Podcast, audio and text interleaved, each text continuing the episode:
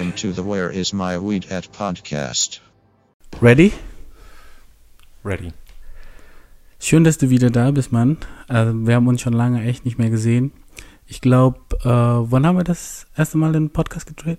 Oh Gott, ich weiß gar nicht. Ist bestimmt ein Jahr? Nee. Das war schon im Sommer, Halbes oder? Jahr her. Ja, genau. Also für die Zuhörer, wir haben schon mal mit unserem Gast heute eine Folge gemacht. Es war über ein Flankyball Festival, genau. Wie geht's dir? Gut. Wie genießt du jetzt das Wetter? Ja, Wetter ist super. Ich meine, man versucht natürlich irgendwie das Beste draus zu machen aus der Situation jetzt auch. Ähm, also ich meine, die Corona-Situation. okay. äh, klar, nee, aber trotzdem versuchen draußen irgendwie das Leben zu genießen. Bist du jetzt öfter draußen eigentlich in letzter Zeit? Ja, schon. Also wenn man halt die ganze Zeit im Homeoffice ist, geht man deutlich öfter spazieren. Beziehungsweise ich habe äh, quasi das Spazieren wieder so ein bisschen für mich entdeckt auch. Echt? Ja, aber wenn du die ganze Zeit nur zu Hause bist, arbeitest und äh, gar nicht mehr rauskommst, um in die Arbeit vielleicht auch zu fahren, dann gehst du halt einfach mal eine Runde spazieren, um irgendwie einfach mal wieder das Haus zu verlassen, auch ein bisschen, ne? Und äh, wie oft und wie lange gehst du denn spazieren? Ich habe immer eine Standardroute und die geht eine Stunde. Okay. Bekifft? Nee. Niemals? Ja, manchmal bestimmt, aber meistens Okay. gehe ich halt direkt zum Feierabend nach der Arbeit. Also Ah, quasi okay. Laptop zu, raus spazieren. Okay. Also ich gehe ja auch sehr oft äh, spazieren, eigentlich fast jeden Tag und jeden Morgen. Ich stehe so meist so um halb sechs auf. Und sechs. Ja, Okay. das ist einfach mein Körper ohne, ohne Wecker irgendwie. Wie hast denn du das geschafft, dass du deine innere Uhr auf halb sechs stellst? Äh, tatsächlich am Anfang mit Wecker, muss ich ganz ehrlich sagen. Aber nicht um halb sechs, eigentlich eher um sechs. Und aber nach einer Zeit steht der Körper immer davor auf, weil ich glaube, der Körper merkt, es ist besser, jetzt aufzustehen und dann, weil ich nicht in dem Tiefschlaf bin. Mhm. Was ich meine, und deswegen manchmal, wenn ich, und dann habe ich mich nochmal dran gewöhnt, wenn ich um fünf aufweck oder um Viertel nach fünf oder so, aber ich fühle mich frisch, dann schlafe ich nicht wieder ein und warte, bis der Wecker äh, klingelt, weil dann bist du wieder in Tiefschlaf und dann bist du eigentlich weniger frischer als. Ja, ich meine, es ist ja auch so ein bisschen so ein Ding im Rhythmus der Sonne schlafen zu gehen oder aufzuwachen. Ja, Und das ist ja halb sechs voll die gute Zeit. Richtig, ja. Und Aber das ist halt für mich äh, eine Unzeit. wann stehst du immer auf? Also meine innere Uhr steht auf acht. Okay, ja, das ist immer noch, immer noch früh. Ja, und dann, wie gesagt, ich gehe dann um 6 Uhr äh, oder halb sieben dann ähm, fast eine Stunde spazieren immer, egal bei Morgens dann. morgens, ja, egal bei welchem Wetter, das mag ich auch äh, einfach direkt nach dem Aufstehen. Und das habe ich tatsächlich von meiner Mutter gelernt. Also sie ist jetzt fast, oder sie ist 70 oder fast 70 und äh, sie lebt ja auch manchmal bei meiner Schwester, Mhm. entweder in, auf Hawaii oder in Kanada. Mhm. Und in Kanada geht sie auch jeden Morgen bei minus 30 auch eine Stunde spazieren. Krass. Und sie ist kerngesund und deswegen dachte ich mir, okay, das muss ich jetzt machen. Ja, ich meine, so hält man sich ja ein bisschen gesund. Ja, auf jeden Fall. Ich meine, der Körper, äh, der menschliche Körper ist ja für Bewegung gedacht oder gemacht. Ja. Aber ich meine, du bist ja jetzt auch nicht so alt, dass du sagen musst, du musst jetzt schon auf deine Bewegung achten. Ah, ein, ja, guter Punkt, aber findest du nicht, dass wenn du dann später anfängst, dann bist es zu spät? Ich meine, man fängt ja jetzt an, damit man später quasi fit ist, oder? Ja, schon. Also ich meine, auf so eine Grundfitness sollte man natürlich achten. Aber ich meine, man muss sich jetzt nicht, äh, ich, ich sag mal, noch nicht im Seniorenalter muss man sich noch nicht denken, ich muss jetzt rausgehen, äh, sonst. Nee, nee, nee, nee, nee, Ja. das stimmt nicht, ja. Genau. Und jetzt, ist ein guter Einstieg. Du bist ja, ja quasi noch nicht im Seniorenalter. Und äh, das Thema heute ist ja, also ich würde gerne ein bisschen über äh, Sharing Economy reden und überhaupt, wie deine Meinung aktuell zum Besitz oder Eigentum äh, ist. Vor Mhm. allem jetzt wegen deinem Alter oder Generation. Weil ein Beispiel wäre, ich meine, unsere Eltern haben ja alle Häuser, ne? Und in meiner Generation äh, ist es so, dass am Anfang Häuser zu kaufen ist irgendwie so weit entfernt irgendwie, ja. Und jetzt mittlerweile ist es ja noch mal weit entfernter, wenn man eine bestimmte Standard haben will, ja. Mhm. Und wie ist es für dich jetzt eigentlich aktuell zum Thema jetzt Besitz? Ist es für dich überhaupt jetzt wichtig, so bestimmte Sachen wie früher zu besitzen, wie Häuser, Auto, solche Sachen? Oder? Nee. Also, ich meine, es ist ja so ein bisschen der alte Gedanke, äh, so mit 25 musst du ein Haus besitzen, äh, Frau geheiratet haben und äh, das ist dann quasi das Leben. Nee, aktuell ist ja mit 35 wahrscheinlich, oder? Was? mit 35 jetzt aktuell, also. ja, und ich meine, jetzt ist es halt viel offener und äh, jetzt heißt es, jetzt ist es auch quasi okay, finde ich jetzt, was man auch bei uns so merkt, dass es okay, dass es wirklich in Ordnung ist, jetzt kein Haus zu haben und es ist akzeptiert, äh, wirklich in einer Wohnung, in einer Stadtwohnung glücklich zu sein und da vielleicht auch eine Familie großzuziehen. Mhm. Das heißt, äh, ja, vielleicht ist das Leben ein bisschen urbaner geworden, aber Besitz ist da nicht mehr so wichtig. Okay, also das heißt, also meinst du jetzt für, für, für dich jetzt oder hast du jetzt diese Grundeinstellung grundsätzlich? Was ich meine? Ich meine, als ich 25 war, wollte ich ja auch kein Haus. Jetzt immer noch Mhm. nicht, aber vielleicht ändert sich ja dann die Meinung. Aber ich habe grundsätzlich eigentlich weniger Lust, ein Haus zu kaufen. Ja, ich meine, ein Stück weit ist es natürlich schon so jedermanns Traum. So das Luxushaus äh, in der wunderschönen Natur und so. Ist es das? Aktuell noch immer so. Ist es das nicht? das, deswegen frage ich dich ja. Ja, also ich, für mich ist das schon so ein bisschen, ja. Für mich eben nicht. Also für mich äh, war das immer, kam nie in den Gedanken, dass ich irgendwann so ein Haus total abgelegen habt oder so. Das war nie so ein Traum von mir. Echt? Ja, weil ich vielleicht nicht unbedingt, das ist, das ist vielleicht so ein bisschen Knacks von mir, so diese Bindungsprobleme. ich glaube, ich möchte einfach, auch wenn man sagt, man kann es kaufen oder äh, man kann es wieder verkaufen oder so, ne? Ja. Aber das ist symbolisch so gedacht, dass man sagt, okay, jetzt bleibe ich hier so. Und es gibt noch keinen Ort für mich, wo Mhm. ich sage, okay, jetzt will ich, äh, es kann immer was passieren, Mhm. aber jetzt habe ich vor, erstmal mein ganzes Leben hier zu verbringen. Ja, du bist quasi noch nicht so gesettelt. Nee, noch nicht. Ja. Und ich muss diesen Ort einfach erstmal finden. Und das, Ja. den habe ich noch nicht gefunden. Und ich weiß aber nicht, ob ich den Ort finden will. Ja, warum denn nicht? Ich meine, das ist ja auch so ein bisschen mit dem inneren Frieden verbunden, endlich ankommen. Vielleicht auch ein Ort, wo man den Lebensabend genießen kann, zum Beispiel. Aber das hast du ja jetzt auch. Ich meine, was ist jetzt der Unterschied, wenn du in einer geilen Wohnung das machst? Die innere Ruhe muss ja nicht ortsabhängig sein. Ja, okay, also ich würde das. Ja. Also ich meine, äh, so Haus äh, besitzen äh, ist natürlich immer verbunden auch mit so ein bisschen dem Kinderwunsch vielleicht auch. Ja. Und du sagst halt, ja, für die Familie brauche ich ein Haus. Ja. Und in einer Zweizimmerwohnung kannst du keine Kinder großziehen. So. Ja. Ähm, deswegen würde ich schon sagen, für eine Familie ist ein Haus schon besser. Okay.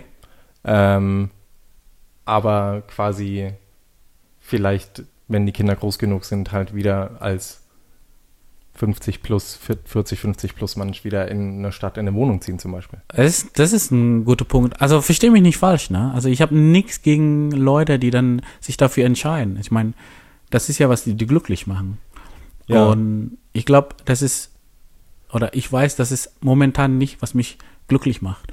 Und ich glaube, das ist auch mit, äh, mit dieser Suche der Glück auch was zu tun, teilweise, ne? Besitz oder Mhm. Eigentum. Und ich habe einfach herausgefunden, dass der Glück für jeden immer anders ist. Und weil wir aber viel in Social Media viel Zeit verbringen, dann haben wir irgendwie eine Vorstellung von Glück, was die anderen vielleicht verkaufen und du, du, du kaufst es auch. Mhm. Aber vielleicht ist es gar nicht, was dich glücklich macht. Was ich meine? Ja, aber das ist ja auch so eine Sache, wie, wie sehr lasse ich mich dann dadurch beeinflussen halt. Ja, eben. Und viele, die auf der Suche nach dem Glück sind, versuchen ja immer, irgendwas zu erreichen, um diesen Glück zu bekommen. Sei es hohe Stelle oder äh, Reichtum oder wie auch immer. Und dann, wenn man das erreicht, wird man immer noch nicht glücklich und dann weiß man gar nicht mehr, was einem eigentlich glücklich macht. Weil Mhm. glücklich sein kannst du auch jetzt, jetzt in dem Moment Ja. kannst du auch glücklich Ja. sein. Und ähm, ich weiß nicht, warum aktuell leben wir ja in der, also wirtschaftlich leben wir in der besten Zeit unserer Menschheit. Mhm. Also besonders bei uns in Europa. Ja, warum denkst du, gibt's aktuell noch sehr viele unglückliche Leute?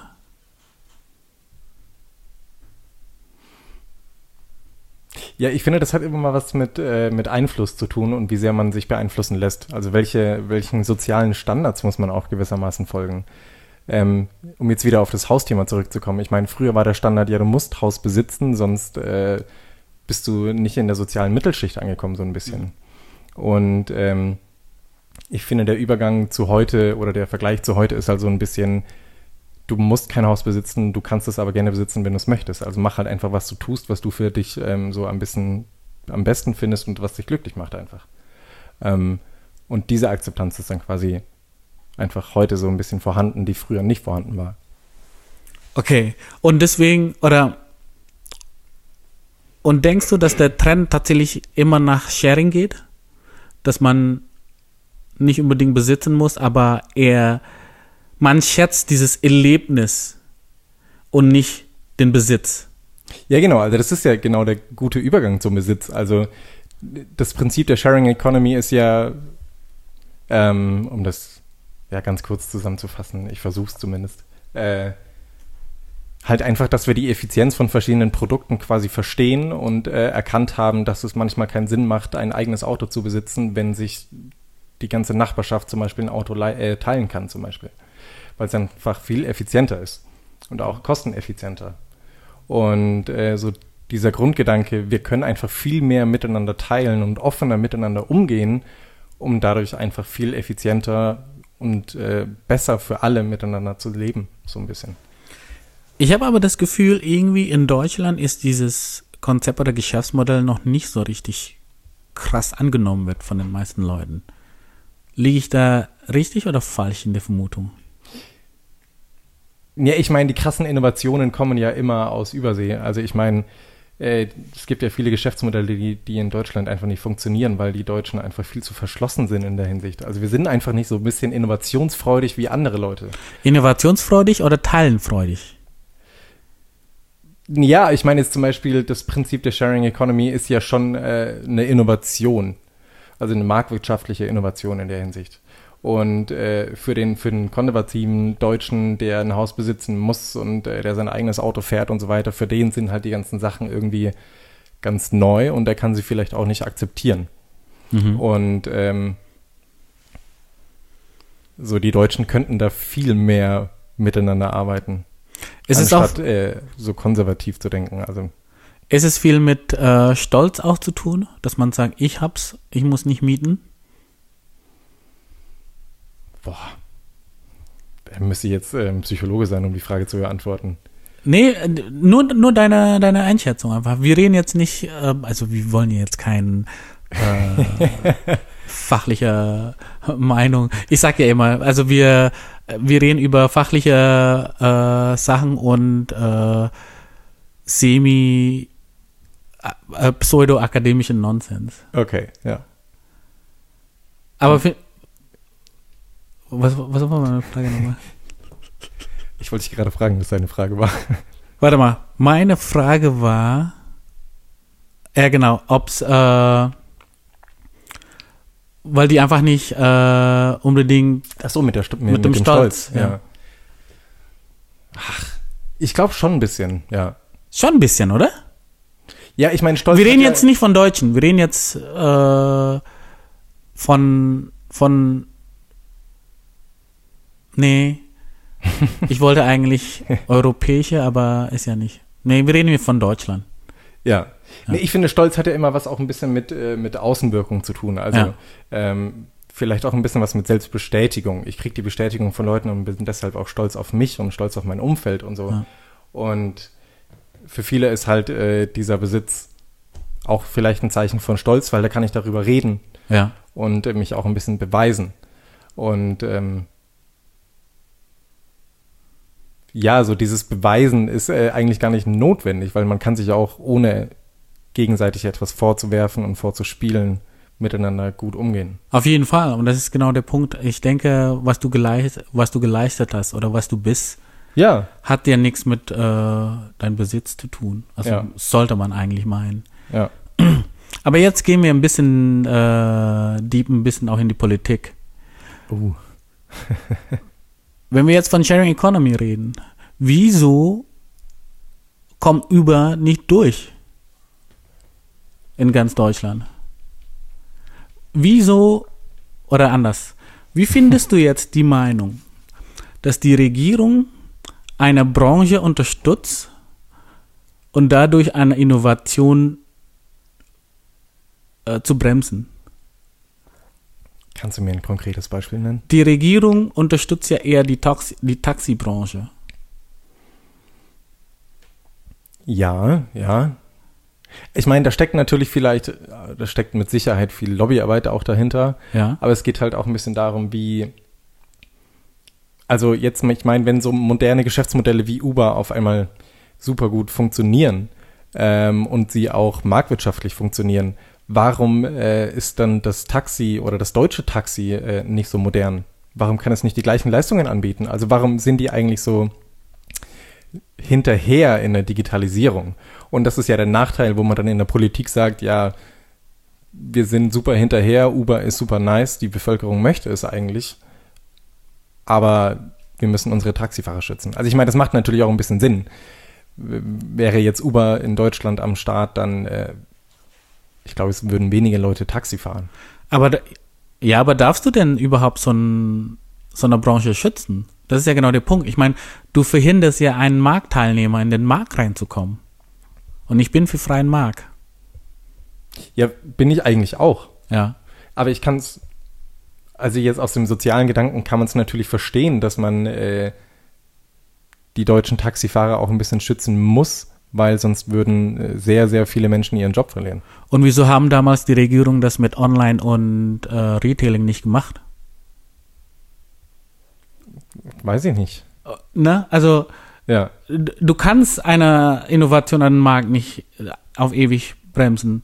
nee, Also ich finde, auch wenn es jetzt Uber noch nicht gibt oder noch nicht äh, hier in den Markt äh, vertreten ist, ich finde, die deutsche Taxiunternehmen müssen trotzdem was machen, ja klar. was Digitalisierung angeht. Ich meine, man hat ja auch eine gewisse Vorteil, auch wenn man ein Taxi fährt, ne? Ja, Also Uber fahren ist ja nicht immer schön, wie es ist. Ich meine, das ist ja auch Hit and Miss so mit Uber fahren. ja aber deswegen gibt es ja das Bewertungssystem. Ja, eben.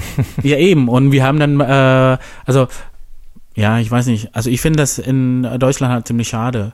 Und ähm, kannst du mir ähm, vielleicht sagen, was noch kommt in diesem Sharing Economy Geschäftsmodell, was noch interessant sein kann? Außer jetzt Auto oder jetzt Airbnb oder was, was, was noch ja, was noch einfach in der Ideen äh, ist, in die Ideenphase noch steckt. Boah. Ja, es gibt, äh, es gibt jetzt so neue Modelle, das wird in Brandenburg getestet, das sind so ähm, Sharing, ähm, Sharing Neighborhoods quasi. Also da hat keiner, kein, keiner einen festen Wohnsitz, sondern er, er schläft halt quasi dort, wo es ihm am besten passt. Also wenn du jetzt in der Nordstadt einen Termin hast, dann kannst du da halt da schlafen und dann fährst du halt dann wieder woanders hin und schläfst da. Also das Prinzip, ja, du hast keinen eigenen festen Wohnsitz, sondern sharest alles miteinander. Okay, das ist krass. Aber, aber das wäre dann quasi dein zweiten Wohnsitz, oder wie? Naja, dass du halt einfach wirklich flexibel sagen kannst, ich möchte jetzt hier wohnen und da schlafen und da sein und. Aber die Wohnung muss ja gleich gut sein überall, weil sonst. Ja. Okay, krass. Also ich glaube, ich verstehe das Konzept jetzt noch nicht so. Also in wie vielen Räumen, wie viele Leute machen das jetzt mit? Ach, Das weiß ich jetzt nicht genau. Oder jetzt vielleicht ein anderes Beispiel. Ähm, man möchte eigentlich ein Landhaus haben, so ein bisschen, äh, also quasi den festen Wohnsitz in der Stadt, aber ein Landhaus, um am Wochenende mal ein bisschen Ruhe zu haben. Und macht ja aber nicht wirklich Sinn, so ein Landhaus halt immer alleine zu haben, weil da bist du eh nur maximal zwei Tage die Woche, Samstag, Sonntag. Und dann bilden sich halt Gruppierungen, die halt sagen, ja, wir kaufen uns jetzt zu zehn dieses Haus zusammen, wir teilen uns die Kosten und dann können wir quasi die Tage aufeinander aufteilen. Mhm. Genau, also quasi, dass man sich, Okay, okay. also ich meine allein schon der Gedanke, dass man sich zusammen dazu entscheidet, ein Haus zu kaufen. Ja. Ja. Okay. Aber jetzt nochmal, wo du jetzt sagst zum Beispiel mit, äh, aber, aber die, aber dieses Konzept, meinst du, das kann in Deutschland erfolgreich sein? Nee. Glaube ich nicht, auf gar keinen Fall. Warum? Ja, weil sie, wie gesagt, so, ich finde, der Durchschnittsbürger, okay, ist jetzt vielleicht eine sehr harsche Aussage, aber ich finde, der Durchschnittsbürger ist viel zu konservativ. Also, Okay. äh, nicht innovationsfreudig. Ja. So, das, was gerade funktioniert, das ist super und alles, was neu ist, brauche ich nicht. Das wird was mit innovationsfreudig, das stimmt tatsächlich auch in Deutschland, was, was auch Trend angeht, ne? Ja. Äh, ich meine, manchmal finde ich auch gut, dass Deutschland nicht jede Trend mitmacht, ne? Aber manchmal ist der echt einfach weit hinter, wo du, wo du weißt, okay, diese Trend ist nützlich, wie fucking EC-Karte oder Kreditkarte zu bezahlen im Restaurant, Mhm. die, also wenn es nicht Corona wäre oder so, hätten wir wahrscheinlich. Ja, Bargeld ist mega das gute Beispiel. Oder? Ja, also voll. das ist, das ist wirklich in Deutschland, wo ich sage, Deutschland komm. Ja. Also, wo, was habt ihr eigentlich gegen äh, Kartenzahlung? Also Ja. ich verstehe das nicht. Ja. Und ich finde es halt gut mittlerweile, äh, wegen Corona, dass man eben lieber mit Karte zahlt. Ich genieße auch trotzdem Bargeld, aber das war schwierig. Also ich bin öfter im, weiß ich nicht, so einem internationalen Restaurant, ja, in, in Nürnberg und die können dann nicht mit Karte zahlen, obwohl die Mhm. wissen, dass es eigentlich viel Touristen gibt, Ja. ne? Und das ist einfach ein bisschen unverschämt. Aber jetzt nochmal zum äh, Thema Uber und dann auch ein bisschen Taxischützen und so weiter. Ja. Ne? Beim Sharing Economy wird auch ein bisschen andere, die eine oder andere Industrie leiden. Oder? Nee, Ich, ich würde sagen, es, ich meine, in der Sharing Economy brauchst du immer neue Geschäftsmodelle. Jetzt wie zum Beispiel gemeinsam ein Auto kaufen und das teilen. Ähm, das wird alles dann auch digital über eine Plattform oder über eine App gesteuert und was auch immer. Und solche neuen, solche neuen Unternehmen, sage ich mal, oder werden ja- Ideen oder Visionen, die müssen halt akzeptiert werden, so ein bisschen. Aber es werden ja viele, äh, oder es werden ja vielleicht wenige Autos verkauft. Ich meine, das ist eine Folge davon, aber ich meine, ich kann dir jetzt keine Zahlen nennen, aber der Autobesitz in Deutschland, der ist so ineffizient. Ja, natürlich. Aber was ist, wenn die Autoindustrie denn dadurch leidet und viele Stellen abgebaut werden? Nein, ich meine, die Autoindustrie kann ja genau diese, diese Lösungen entwickeln und, da, und dadurch auch wieder Geld verdienen. Ich meine, jetzt von, von BMW gibt's Drive Now. Also ich meine, die arbeiten ja schon auch an so einem Sharing-System. Oder das Carsharing-System. Okay, also das heißt, die müssen, also irgendwann wird das Geschäftsmodell von denen wahrscheinlich anders. Genauso wie Plattenfirma damals von, von Plattenverkauf zu Streaming wahrscheinlich, ne? Ja, genau. Und dann machen die wahrscheinlich dann mehr Geld durch diese Gebühren, die man zahlt, um BMW zu scheren. Beispielsweise, ja. Ja, das finde ich eigentlich nicht schlecht. Und wieso sind die noch nicht so weit? Ja, wie gesagt, ich meine, hast du ein eigenes Auto? Leasing. Ich meine, du könntest ja auch, ich meine, du wohnst in der Stadt, du könntest öffentliche Verkehrsmittel verwenden oder Carsharing verwenden. Also macht jetzt bei dir zum Beispiel ein eigenes Auto Sinn? Also du musst darauf nicht antworten, aber das ist halt so ein Beispiel, wo man Nee, sich fragt, ähm, brauche ich wirklich das Auto oder traue ich mich einfach mal ein Carsharing-System zu verwenden. Das ist ein gutes Beispiel und ich würde nochmal drauf eingehen, weil äh, ich habe ja tatsächlich viel Gedanken gemacht, weil ich auch äh, Scouter habt zum Beispiel. Ja. Und äh, für mich war das Auto brauche ich eben äh, für die Arbeit, weil mit dem Auto brauche ich Viertelstunde und mit dem äh, öffentlichen brauche ich 40 Minuten. Also Mhm. das sind einfach halbe Stunde, die ich in einer Richtung spare. Deswegen war ganz klar, dass das Auto war. Aber das war ja auch wegen Sharing oder nicht Sharing, ne? Und das Problem ist aktuell beim Sharing, ist es zumindest was hier in Nürnberg gibt, Mhm. ist es super lästig mit dem Abholen und dann wo parken. Und das tue ich mich einfach nicht an. So. Ja, also ich will jetzt nicht lästern, aber Scouter, der Anbieter, der ist halt einfach nicht so gut. Okay, also was gibt's denn in Nürnberg für eine gute Carsharing-Plattform? Meiner Meinung nach keins. Eben, und das ist ja genau der Punkt so. Und aber ich bin eigentlich bereit, so es zu probieren, ja. Genauso als ich äh, probiert habe, andere Automarke äh, zu fahren, weil ich möchte nicht ein Auto zu haben, nur wegen der Marke. So. Und dann habe ich äh, zwei Jahre lang ein nicht deutsches Auto Mhm. gefahren und danach will ich nur noch deutsche Auto fahren. Also, Echt? ja, also wirklich. Also das, man kann sagen, was man will, ne? Aber die Deutschen, die bauen das beste Autos, egal was es ist. Also wirklich. Und man merkt es nicht, wenn man in der Stadt fährt. Ja, also Mhm. ich habe äh, ein Fiat, genau. Mhm. Ich hatte einen Fiat und Habe ich auch mal gefahren. ja, und im, in der Stadt ist ganz okay. So, merkt man nicht unbedingt. Aber in der Autobahn, und ich fahre viel Autobahn, ich fahre viel, äh, also ich fahre teilweise nach Berlin nur zum Essen, dann morgen äh, direkt heim. War wahrscheinlich ein Fiat Punto, oder? Nee, ein Fiat Tipo, neuer, so ein Kombiwagen. Okay. Ja. Es war groß und ja, ich weiß nicht, in der Autobahn, wenn du einfach deutsche Autos fährst, das ist, das ist Kunst, Mann. Also wirklich, ich weiß nicht. Und Hier ist ja auch der Vorteil, dass man hier in Deutschland so schnell fahren darf. Da kann Ja, man das ja Mann. erst wirklich, ja, ich will jetzt nicht sagen ausleben, aber da erfährt man wirklich, was gute Autos sind. ja, eben genau. Wenn und, und wenn man äh, dann im Autobahn 150, 160 fährt, da weiß man, ob man im guten Auto sitzt oder nicht. So. Und ich finde aktuell, weil ich natürlich noch nicht so die, die krassen anderen Autos auch äh, gefahren habe, Mhm. aber deutsche Autos, also drauf könnt ihr echt stolz sein. Also ich, in Indonesien ist auch bekannt, dass Deutsche einfach Autos lieben halt, ne? Also überall Ja. auf der Welt so Germans and their cars und so. Aber wenn man eben, wie du gesagt hast, die Möglichkeit hat, dieses Auto zu testen, Mhm.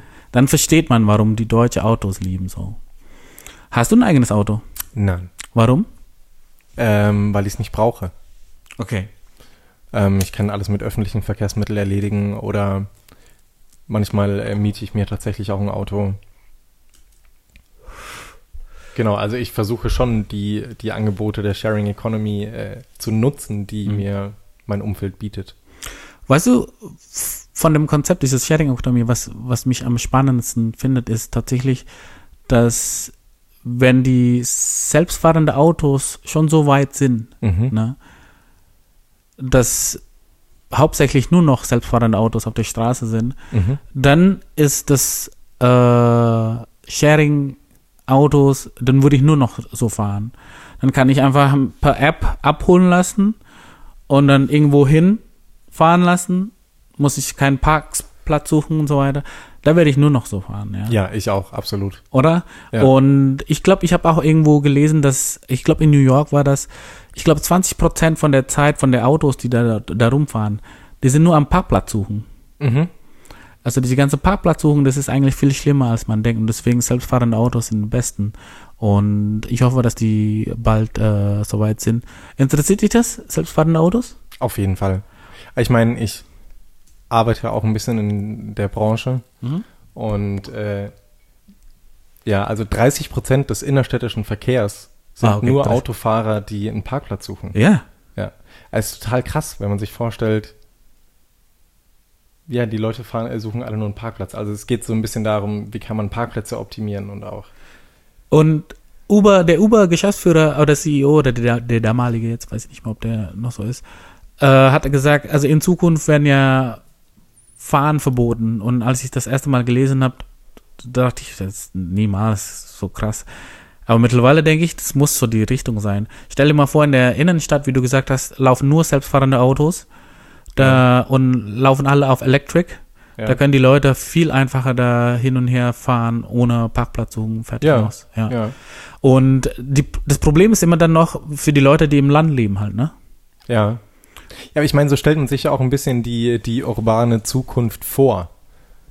Okay, erzähl. So überall äh, diese Elektroflitzer, äh, alles mega effizient. Auch von Nürnberg nach Forchheim meinst du? Zum Beispiel. Ja, überall. Aber kann man das, aber aber kann man das bezahlbar machen? Wie meinst du? Also wenn ich zum Beispiel in Forchheim lebe und ich arbeite in Nürnberg Mhm. und ich will dieses Carsharing Mhm. verwenden, das wird doch unbezahlbar sein, wegen der Entfernung. Was ich meine?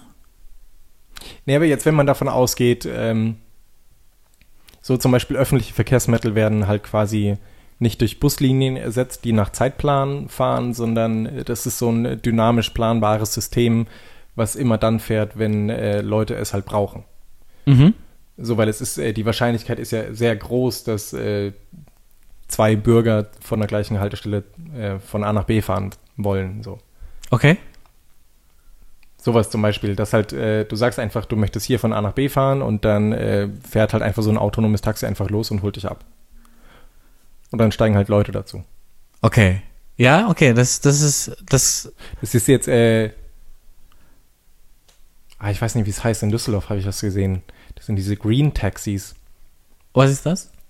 Da sagst du halt einfach auch nur, du willst von A nach B und dann bilden sich einfach so Taxi, Taxigruppen, Ah, die sich okay. quasi eine Route einfach teilen, die äh, auch auf der gleichen Route liegen. Okay. Ist es jetzt erstmal eine Testphase, oder? Äh, nee, das ist da schon, Ah, gibt's schon. ja, ja, Okay. Und das läuft alles über App wahrscheinlich, oder? ja. Okay. Siehst du, das gibt's schon und es ist immer noch nicht weit verbreitet. Ja. Ja, ist wie, finde ich, wie gesagt, der Akzeptanz ein bisschen geschuldet. Ja, eben. Und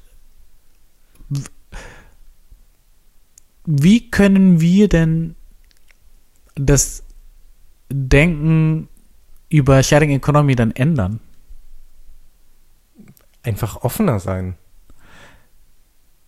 Ja. Offener und interessierter, vor allen Dingen informiert sein. Was kann ich denn äh, Neues tun? Wie kann ich denn äh, besser für mich und meine Umwelt leben? Ja, das stimmt.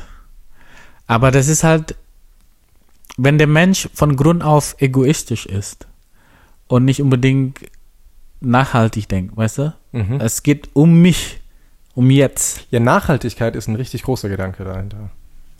Ja, eben. Ja. Und wie du auch schon mitbekommen hast, wahrscheinlich die ältere Generation sind ja auch nicht so die, die, die besten Fans so von Nachhaltigkeit. Meinst du, wir müssen einfach warten, bis die alle aussterben? Oh. äh, nee. Also ich würde jetzt nicht sagen, dass meine Eltern sterben müssen, dass wir alle effizienter und nachhaltiger leben müssen. Okay. Leben können. Okay.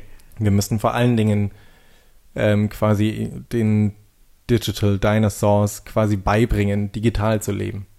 Ja. Und das versuchen wir ja herauszufinden. Wie? Weiß ich mein? Wie können wir, oder anders. Ich hätte ja nicht gedacht, dass ein Virus die Katalysator ist für die Beschleunigung der Digitalisierung in Deutschland. Ja, aber das ist ja das Gute daran. Ja, aber jetzt, wenn diese Virus nicht mehr gibt oder nicht mehr so Präsenz ist, dann stoppt das ja äh, dann, dann stockt das ja weiter. Wieder. Nee, aber ich finde, genau durch den Virus haben wir ja jetzt so Trends erkannt oder einfach Probleme erkannt, wo wir jetzt einfach sehen, das können wir ganz einfach mit, äh, mit ein bisschen Digitalisierung lösen. Mhm. äh, jetzt wie zum Beispiel äh, digitale Bildung. Mhm. Ähm, Alles. Homeoffice. ja, genau, halt, ja, genau. Im klassischen Mittelstand äh, geht auf einmal Homeoffice. So, das war vorher nie möglich und auf einmal äh, geht's jetzt doch. Ja. Ähm, und es ist halt einfach so ein bisschen die Digitalisierung, die Deutschland auch braucht. Ja, richtig, aber ich habe nur Angst, eben wie zum Beispiel diese Homeoffice. Wenn es Virus, also wenn diese Corona quasi schon vorbei ist, Ja. dann bin ich mir ziemlich sicher, dass die meisten alle trotzdem in die Arbeit wieder müssen. Weißt du, dass, dass diese, das, was wir adaptiert haben, nicht mehr weiterführen. Und das, das, das befürchte ich tatsächlich. Nee, ich denke schon, dass da die Akzeptanz auf jeden Fall dann vorhanden ist. Also, dass quasi für den klassischen äh, Geschäftsführer jetzt auf einmal, dass es in Ordnung ist, wenn die Leute im Homeoffice sind, weil äh, das Geschäft trotzdem funktioniert hat. Ja, hoffe ich halt. Also, ja. dass, es, dass da quasi wirklich so ein Schalter umgelegt wird, wo die Leute sagen, okay, ja, es funktioniert doch. Ja. Ja, doch, ich hoffe, weil viele, viele Firmen äh, erlauben ja dieses Homeoffice nicht nur einfach aus Prinzip, weißt du, ich meine, weil die einfach das noch nicht kennen weil, oder weil diese Angst haben, dass die Leute nicht arbeiten, ne? Und ich hoffe, dass die eben, wie du gesagt hast, äh, dadurch dann sehen, dass es auch so funktioniert. Ja, klingt jetzt doof, aber so viele haben auch gar nicht, gar nicht mal ein, ein Office-System. Wie meinst du Office-System? Ja, halt, ich meine, äh, in, der- in der Standardfirma hast du ja Microsoft Office oder irgendeine andere Ach so, ach so, das du. und so. Und, äh, ja, ja, absolut. Also ich so arbeite auch nur Firmen, noch die haben nicht mal Open das. Source. Ja. Und äh, da merkt man halt so den Rückstand. ja, aber es ist doch gut, wenn man mit Open Source arbeitet auch, oder nicht? Das war jetzt nicht gegen Open Source, einfach nur so diese ganzen Office-Programme. Ach so, okay. Ja, ja, klar. Und ähm, man merkt auch eben, dass man in der in der Zeit, wie wie wichtig eben alles, wenn wenn so digitalisiert wird, ne? Und dann merkst du bei bestimmten Firmen, okay, die haben es das ein bisschen zu spät gesehen und die haben es gut gemacht und so weiter, weißt du? Mhm. Es gibt trotzdem Firmen, die dann noch nicht umsteigen wollen, ne? Und das verstehe ich einfach nicht. Ja, ich auch nicht. Aber es gibt tatsächlich, ne? Und es gibt zum Davon Beispiel, gibt es viel zu viele. ja, es gibt, es gibt zum Beispiel einfach Restaurants, die, die wissen, okay, die äh, dürfen liefern, Mhm. aber die entscheiden sich einfach dagegen, so einfach bei Lieferando vertreten zu sein. Mhm. Also insbesondere in der, in der Corona-Zeit damals. Und das verstehe ich dann eben nicht, weißt du? Mhm. Und ich weiß nicht, was ich dann dazu denken soll, wenn, wenn die dann pleite gehen.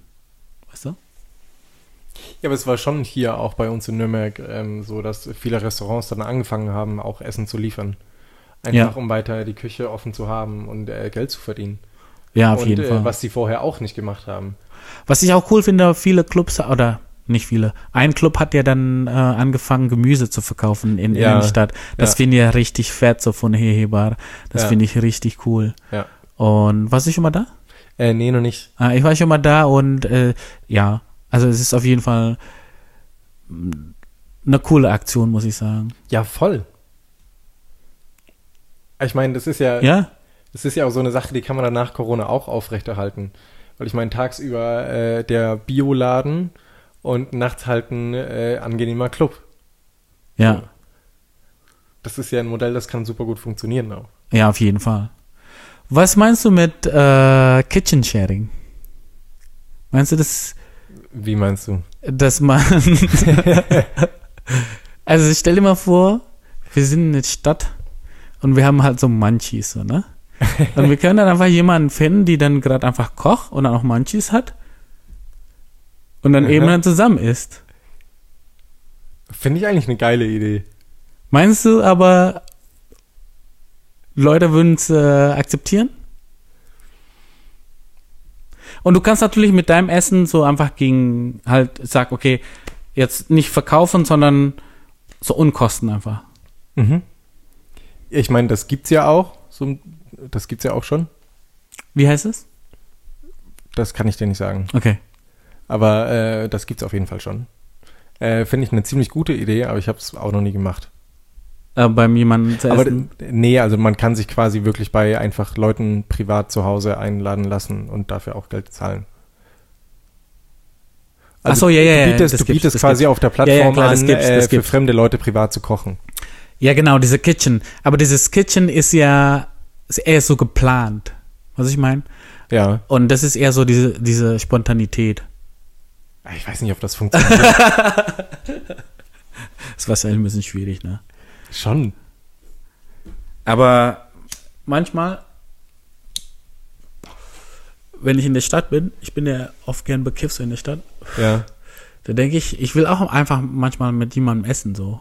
Einfach Ja. normal essen, chillen, reden, ohne, ohne Dings.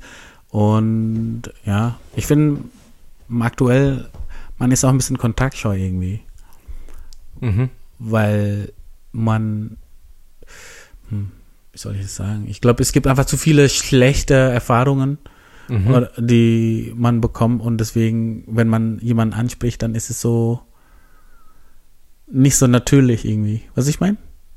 Wenn du jemanden auf der Straße ansprichst oder Ja. wenn dich jemand heute Ja. anspricht, dann will, dann fragst du jetzt sofort, okay, was will der von mir? Ja. Was ich meine? Ja. Und wenn er irgendwas sagt, dann fragst du trotzdem hinter, okay, was will der wirklich? Ja. Wenn er sagt, ey, willst du äh, mit mir kurz chillen so? Ja. Denkst du wirklich, ja, okay, was will der wirklich? Ja, ja. Oder? Nicht, Ja, dass er sagt, finde- er will der wirklich chillen oder? Ich finde, das liegt so ein bisschen an der Verschlossenheit der Franken. Meinst du, das liegt in Franken und nicht? Ja, okay, in Berlin nee, ist voll, es anders. voll. Okay. Ich meine, da sagt man ja den Franken immer hinterher, dass sie sehr verschlossen sind. Also, wenn du quasi mit einem Franke befreundet bist, dann quasi fürs Leben. Das Aber wollte ich, wir sind sehr verschlossen. das wollte ich gerade sagen. Also ich habe ja in Berlin gelebt und in Bonn gelebt auch. Mhm. Und ich fühle mich noch nie wie in einer zweiten Heimat wie in Franken. Mhm. Weil eben wegen der Leute tatsächlich. Ich glaube, die Leute sind, wie du gesagt hast, kalt am Anfang. Aber wenn die dich mögen, dann mögen die dich. Genau, ja. Und es ist anders als zum Beispiel in Nordrhein-Westfalen. Die sind immer offen, immer Ja. fröhlich. ja. Aber so mit meiner Studienkommilitonen zum Beispiel, die Level von der Freundschaft war immer einfach so. Es ging einfach nicht tiefer sozusagen. Mhm. Und das ist halt hier anders. Und in Bayern grundsätzlich finde ich auch familiärer. Ja, schon. schon. Die achten mehr so auf die Kontakt mit Oma und Opa und so weiter. Und das war für mich neu so, wo ich sage, Echt? ja, ich war ja, also als ich äh, umgezogen bin, war ich ja 27. Und das ist so das Alter, weiß ich nicht, ich hatte, ich hatte zu der Zeit auch keine Oma mehr, aber äh, wenn man so meinen Arbeitskollegen erzählt, so, ja, was machst du am Wochenende? Ja, äh, der alleine, ne? Ähm, ja, ich gehe zu meinem Oma und äh, back mit ihm Kuchen, back mit ihr Kuchen. Da dachte ich mir, wow, wirklich? Ja, das machst du alle? schön. Ja, natürlich. Also das, das finde ich auch, deswegen finde ich super schön. Aber Ja. das ist super selten. Also das habe ich noch nie gehört, zum Beispiel in Nordrhein-Westfalen. Also zumindest nicht bei meinem Studienkommiliton, dass Ja. ein erwachsener 27-Jähriger alleine freiwillig zu seiner Oma geht und backt Kuchen und halt unterhalten den ganzen Abend lang so. Ja. Und das finde ich schön und, und, und ich glaube, das ist eher in Bayern eher verbreitet als hier. Genau. Ja, aber Äh, nee, find- als, nee, nee, in Bayern verbreitet als in ganz Deutschland, ja. Genau. Ich finde eigentlich ein bisschen schade, wenn man das nicht macht. Ja, total. Auf jeden Fall. Und äh, grundsätzlich, für mich zum Beispiel dieses Phänomen, dass, dass Großeltern äh, in den Heimen leben, das war für mich ja als Indonesier komplett neu. Weißt du, als ich das erste Mal ein alter Opa alleine einkaufen geht in Deutschland gesehen habe, Mhm. das war für mich komplett Schock, weil das gibt's bei uns nicht. Da, da, da werden einfach die Enkelkinder geschickt, um einzukaufen. Was ich meine? Ach so, Also ja. machen auch viele, Ja, ja. aber es gibt natürlich trotzdem äh, viel alte Leute, die einfach echt alleine leben, sozusagen, in den Heimen. Ja. Und äh, Ja, schon sehr traurig, finde ich. Ja, sehr traurig. Und deswegen, jetzt abschließend will ich nur sagen, äh, dass man, so wie du gesagt hast, also das andere mehr auf, auf anderen mehr achten und mehr teilen und Ja. nicht unbedingt mehr Besitz. Es geht, also, wann willst du aufhören, ne, wenn es um mehr Besitz geht? Ja. Weil das Ding ist, Wenn du nicht Jeff Bezos bist, Mhm. dann gibt's immer jemanden, der reicher ist als du. Ja. weißt du? Ja. Und, und deswegen halt mal den Blach. Äh, äh, ähm, wie heißt das? Halt mal den Ball, Ball flach. Genau. Ja. Ähm, die fünf Fragen habe ich ja schon mal mit dir gemacht. Mhm. Aber die zwei will ich auf jeden Fall noch machen. Okay. Die eine ist, was war deine letzte Munchies? Käse-Nachos mit Salsa-Dip. Boah, wann war das denn? Letzte Woche. Eich, echt? Ja. Du hast seit einer Woche nicht gekifft? Ja. Okay, krass. Ich dachte, du kiffst ein bisschen öfter als einmal in der Woche. Nee. Also ich, ich versuche das immer mit Arbeit ganz gut zu regeln. Okay. Aber nach der Arbeit kannst du ja immer kiffen, oder? Oder kannst du dann am nächsten Tag nicht so gut aufstehen? Doch schon. Okay. Letzte Frage. Welche Emojis würdest du verwenden, um den Hai zu beschreiben? Letztes Mal habe ich diese Herzchenaugen gesagt. Das weiß ich nicht mehr. Ich finde das eine echt super schwere Frage. Es gibt diesen Smiley mit diesem äh, komisch halbrunden Lachgesicht, Ja. der auf dem Kopf steht. Ja? Ja. okay. Also gut dabei. Ja. Vielen Dank für deine Zeit Ich danke dir. und bis zum nächsten Mal. bis dann.